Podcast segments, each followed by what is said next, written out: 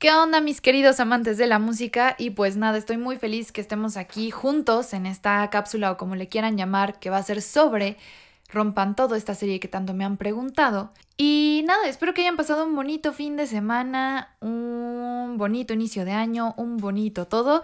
Y vamos a darle con todo este nuevo año, este 2021.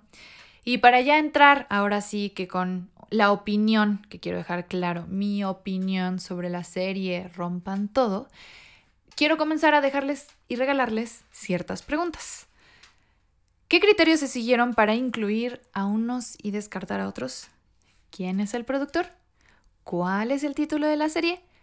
¿Cómo me venden a mí una historia, película, póster? Y todas estas preguntas se las estoy haciendo porque van a depender de la edad, el país en el que eh, hayan vivido, la cultura musical, todo este bagaje que ustedes tengan. Todas estas preguntas se van a contestar de forma distinta. Va a haber respuestas diferentes.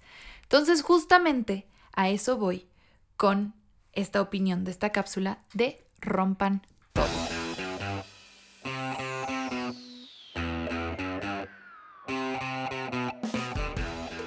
Ok, me gustaría comenzar con quiénes son los creadores, llámese productores también, de esta serie. Para empezar, ¿qué es un productor ejecutivo? Un productor ejecutivo es aquel que puede influir en la información de la historia, el guion o contribuir activamente al presupuesto, su recaudación y administración. Suele participar a nombre del estudio que produce y defender los intereses de este. Es como una especie de padrino del proyecto. O sea, en pocas palabras, es el güey que pone la lana, el que pone el dinero y como dicen, quien tiene el dinero, tiene el poder. Quien tiene el poder, toma las decisiones. Eh, un poquito también los creadores eh, son por Nicolás Entel y dirigida por Piki Talarico. Que Piki Talarico ha sido fotógrafo, director de bandas o artistas como Cerati, Bajo Fondo, Julieta Venegas, Juanes, ¿Y por qué les estoy dando todos estos datos? No es como, ay, ¿cuánto sabí? ¿Cuánto investigó? ¿Y cuántos datos nos está dando? No, simplemente es que cuando vas desmenuzando una obra, en este caso un documental, y quienes están detrás, podemos entender mejor el desenlace de los capítulos y de la serie y un poco estas preguntas que les hice en un inicio y que te regalé para tener un entendimiento mucho más amplio. Como les diría, que entren a veces a ver una obra, se le podría llamar como vírgenes, o sea, ver de quién viene como tal cual y saber quién está contando la historia, por qué la está contando y bajo qué circunstancias las está contando. Tomar las cosas también de quién viene.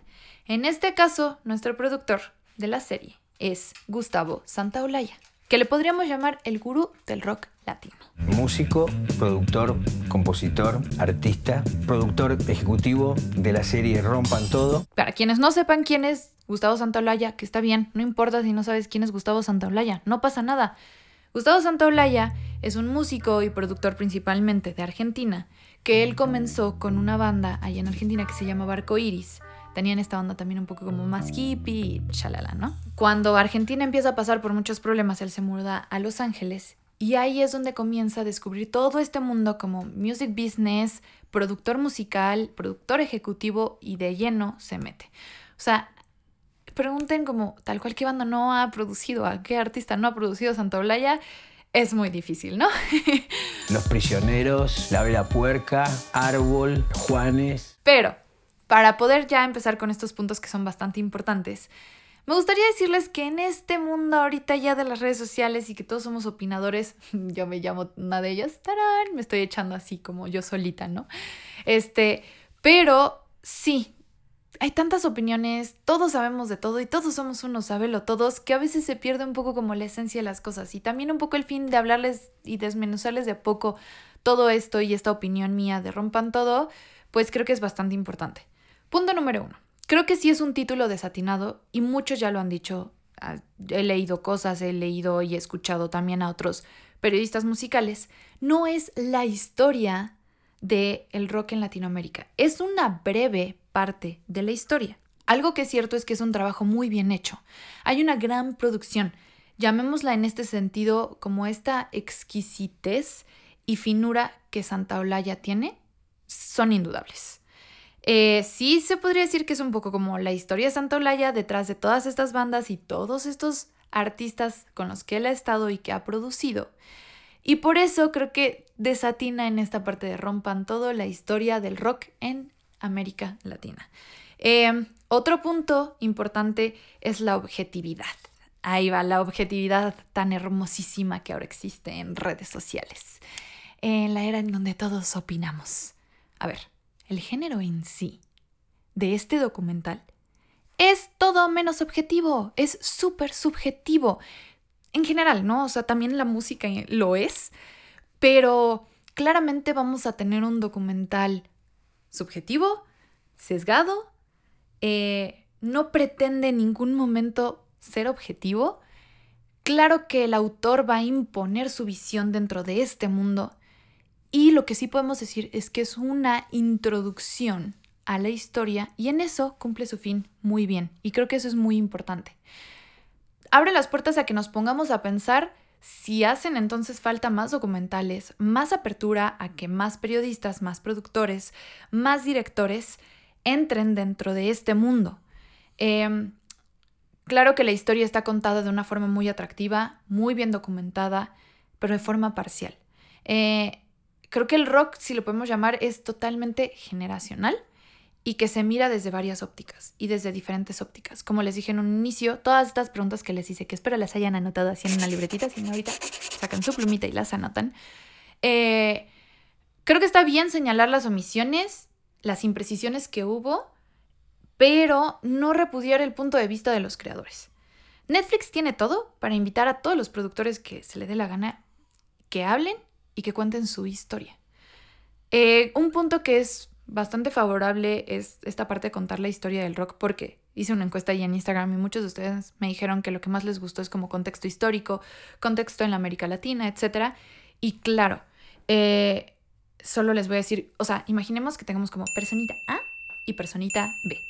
La persona A es alguien que le gusta la música, que sabe un poco de rock, que escucha, pero pues no está tan clavado, no está tan metido, le gusta una rola, le agrega su playlist, todo. Persona B, súper apasionado, yo, que a lo mejor se metió muchísimo más en todo esto de la historia del rock, ha escuchado infinidad de bandas, sabe de pe a pa en qué años se hicieron, quiénes son los integrantes, tiene todos sus discos, etcétera, etcétera, etcétera. Personita A y personita B. Obviamente personita A no va a ver de la misma forma el documental que personita B lo vio. Les quiero decir algo del documental. Estamos hablando de 60 años de la historia del rock. ¿Cómo metes 60 años en 6 horas? Está cañón. Ese creo que es una de las cosas que como que dices, bueno, ahí en producción entonces no se midió tal cual, porque pues cada capítulo dura aproximadamente una hora, tenemos, según yo sí son 6, 7 capítulos, no recuerdo, 6, 7 horas en 60 años es complicadísimo. Tenemos infinidad de datos. Pero lo que sí hacen es una selección de datos. ¿Cómo los vas organizando? ¿Cómo los vas contando? ¿A quién metes? ¿A quién no metes? Esa es una forma en la cual tú vas a contar una historia y eliges desde dónde vas a eh, comenzar a contar una historia. Está muy padre esta parte como abarca todas las dictaduras militares que sufrieron en Latinoamérica desde los 60 hasta los 80 y claro que no podemos concebir la historia del rock sin y la música en sí sin un contexto. Eso es algo muy importante, ¿no? El contexto en el cual te encuentras, por eso a veces yo también doy tantos datos, porque es bueno tener el contexto, como lo que luego les platico, por ejemplo, de la historia de Trátame suavemente de Cerati, que justa, de eso de estéreo, perdón, que justamente, bueno, no es de eso de estéreo, perdón, es de Daniel Melero, pero justamente que fue escrita como en esta dictadura por todo también lo que existía con la guerra de Malvinas, etcétera. Y ahí ya entras de una forma diferente, te aproximas de una forma diferente a la canción, ¿no? Donde antes decías, ay, trátame suavemente y se la dedicas al tóxico, pues después dices, ay, pues no era tanto dedicada al tóxico, sino más bien una historia de, de la historia, del contexto en el que se estaba viviendo. Creo que algo que hace bastante bien aquí Santa Olaya es tener todo este archivo de imágenes, porque claro, tienes lana, tienes producción, eso se agradece. Se agradece el poder tener todas estas imágenes, poder meter toda esta música. Me gustaría tener ese dinero y poder producir así mis videos, ¿verdad? Con tanta música, imágenes y toda esta arqueología musical y documentación. Pero eso es uno de los atractivos de la serie. Quien pone la lana, manda. Entonces, rapidísimo como sus positivos y sus negativos. Pone al rock latino en el radar. Eso es importantísimo. Le da un espacio y una voz. Entra en Netflix. El interés por contar nuestras historias y nuestras raíces. Check. Los argentinos, déjenme decirles que hacen periodismo muy bien y muy profesional. También está en la personita, ya no me acuerdo si era la A o la B, creo que era la A, sí, la, personita A, eh, que no sabe tanto de esto, dice, wow, conozco muchas bandas que a lo mejor no tenían idea. Y eso está genial. Que eso haya generado en muchas cosas está fantástico. Em, también otro check. Te hace recordar momentos en específico, te hace cantar, te hace sentir, te pone en ocasiones la piel chinita, por ejemplo en nuestro caso que pues, cuando fue el temblor, o sea, diferentes cosas que son puntos y creo que en eso cumple el fin muy bien, en remover memorias y remover sentimientos. Y otro check, sale mi amadísimo David Byrne, que si no lo ubican era el tipín que hablaba en inglés.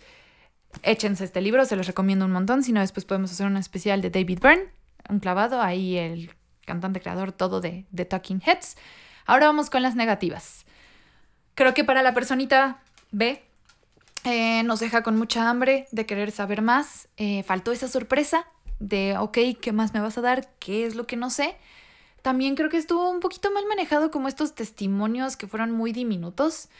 De repente va muy rápido y no sé si a ustedes les pasó, pero en el último episodio yo ya no supe cómo pasó de tales bandas a tales bandas que si Zoe, que si Julieta, que si no y te meto a las mujeres y ¿en qué momento acabó? ¿No? O sea, como que vamos a hacer este collage y ya no supe ni qué pasó, ni en qué momento terminó, ni en qué momento llegamos a tal año y de qué momento pasábamos de Argentina a México, a no sé qué, a bla, bla, bla. Claro que faltaron bandas muy importantes. Este es otro tachecito, ¿no? No se puede hablar del rock en español sin mencionar a los fabulosos Cadillacs, a Caifanes, a todas estas bandas y ahondar en ellas. ¿Santolaya hizo lo que quiso? Sí, pero ¿quiénes somos para decirle a Santolaya algo? La verdad es que no. Pero sí le puedo decir como, mm, ¿dónde quedó Brasil? Mm, ¿Dónde quedó Venezuela? Mm, ¿Dónde quedó Cuba? ¿Y dónde quedaron los festivales? Rock al Parque, Vive Latino, ¿saben? O sea, sí, te meto a lo mejor a los aterciopelados, pero me faltó también mucho más de Colombia, ¿no? Eh, ah, pues el valor y este vacío periodístico que hubo, ¿no? De que, como les digo, necesitamos quizá más periodismo musical, más espacios donde podamos abrir todo esto. Y ojalá pronto se puedan abrir muchas más puertas a estos documentales y producciones. Ya como conclusión, quiero decir que no hay duda de la importancia que existe y ha tenido Gustavo Santaolalla. No solo como visionario dentro de la música, que le da identidad al rock argentino, sino también como productor, como compositor y como curador de bandas sonoras y descubridor, si le podemos llamar así, de talentos. De eso no hay duda. Todo ello sí quiero decir que le da, creo que, una autoridad suficiente, pero al mismo tiempo, pues no podemos dejar ir como todas estas partes de que hubo, tanto una sobreexposición como el haberle dado peso a todas estas bandas y todo lo que hizo falta de hablar de muchas otras. Em, creo que es un documento que, que engloba ciertos episodios de, la, de momentos de la historia, pero no lo es todo. Eh, la verdad es que Santolaya no le iba a pedir a nadie permiso, pues porque él lo iba a hacer y punto. La verdad, qué cool que sepamos y que sepa la gente, bueno, yo no sé nada, la verdad, pero que la gente sepa tanto de historia para poder criticar y poder decir, pero la verdad es que a veces hace falta mirar las cosas como son. Y el rock es todo, queridos amantes de la música, es todo menos objetivo. Y menos si lo vas a poner en debate. Eh, sí, creo que también falló muchísimo en esta parte de hablar de bandas actuales. Me dejó con muchas cosas por querer saber más. Y creo que sí podemos decir que a nosotros los fans pues no nos resultó tan convencidos este producto, final, pero sí voy a decirles, yo la neta lo disfruté un montón no sabía de muchas bandas. Déjenme decirles que sí, o sea, la verdad es que no sabía muchas bandas. Quizás sí sepa, pero como que dije, ah, qué chido que pusieran Natal. También sí creo que hizo falta de voces mucho más autorizadas, ¿no? No sé qué hacía Camilo Lara ahí. bueno, este, en fin, em, creo que podemos mirarla con dos ojos, desde la perspectiva de, me hizo falta tal y no le puso tal y, o con él, estuvo chido, pero quiero exigir ahora que se hagan más contenidos así y abrir las puertas a más producciones. Creo que si vamos a criticar, exijamos que más bien se hagan más producciones donde se hablen más sobre esto, no se abran espacios, que nuestra crítica funcione para eso.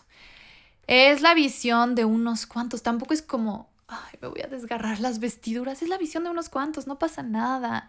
Y está esta frasecita así cual viejita, como dicen en la historia, ah, siempre tienen dos versiones, los vencedores que dirán que fueron gloriosos y los vencidos saben que fue desastroso. El documental es tan cierto, tan objetivo y tan real como la visión de su creador. Y pues con esto concluyo, queridos amantes de la música, cerrando esto, em, es año nuevo, siempre nos ponemos muchos propósitos. Fue independientemente de comer mejor, hacer más ejercicio, yo les propongo, propongan descubrir nuevas bandas por ustedes mismos escuchar más, abrir sus oídos musicales, expandirlos, expandir su cultura musical, leer más, ver más documentales, escribir más cosas, que esos sean unos propósitos muy cool. Recuerden, siempre hay más, siempre hay más. Y la verdad, como cerraron en el documental con mi baby Charlie García, say no more. Y pues nada, con eso terminamos. Menciona aquí en los comentarios de quién más te hubiera gustado que hablaran, porque a lo mejor ahí podemos hacer algún especial y Denle like a la banda que más les gustaría para así hacemos un especial de ellos. Y recuerden suscribirse al canal, darle campanita, me ayudan mucho, seguirme en redes sociales. Recuerden que me, me encuentran a mí como alcaldesa y al podcast como Discordia Podcast. Sigamos creciendo mucho y nada, hasta aquí los dejo. Mm, los quiero mucho y feliz 2021. Vuelvo para decir esto.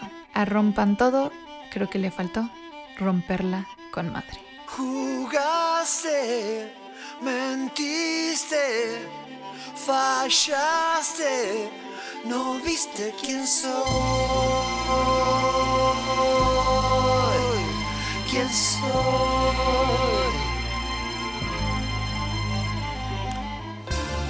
Amaste, te fuiste, curaste, pediste perdón.